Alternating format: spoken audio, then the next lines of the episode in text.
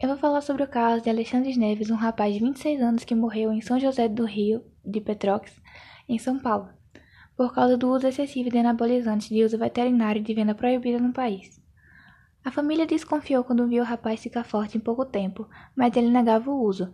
Ele só confessou quando o fígado dele parou de funcionar. Por causa do problema, Alexandre teve que fazer um transplante de fígado, mas não resistiu e morreu. Aos 26 anos, Alexandre passou a usar anabolizante para conseguir seus objetivos de ter um corpo musculoso. Mas o fígado do rapaz não suportou a carga dessas substâncias e mesmo depois do transplante, ele acabou morrendo. Ele era muito vaidoso, ficava se olhando no espelho o tempo todo. Depois que isso aconteceu, encontramos seringas que ele usava, agora não sei quem aplicava. Achamos que ele estava ficando forte rápido demais. Ele dizia que era treino, fecha aspas. Diz a irmã Jéssica Fabiola Neves da Silva. Anabolizantes são substâncias derivadas principalmente da testosterona, que é o hormônio responsável por muitas características que tornam homens e mulheres diferentes.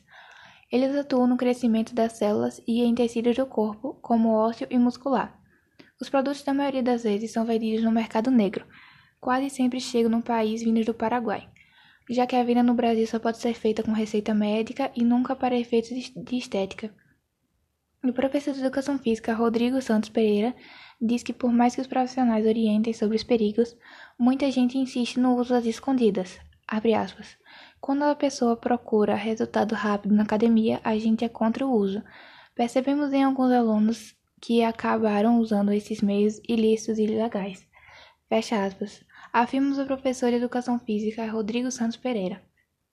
O uso de anabolizantes gera é, efeitos colaterais tanto em homens quanto mulheres como aumento de acne, queda do cabelo, alteração de humor, distúrbios de função do fígado e até tumores no fígado.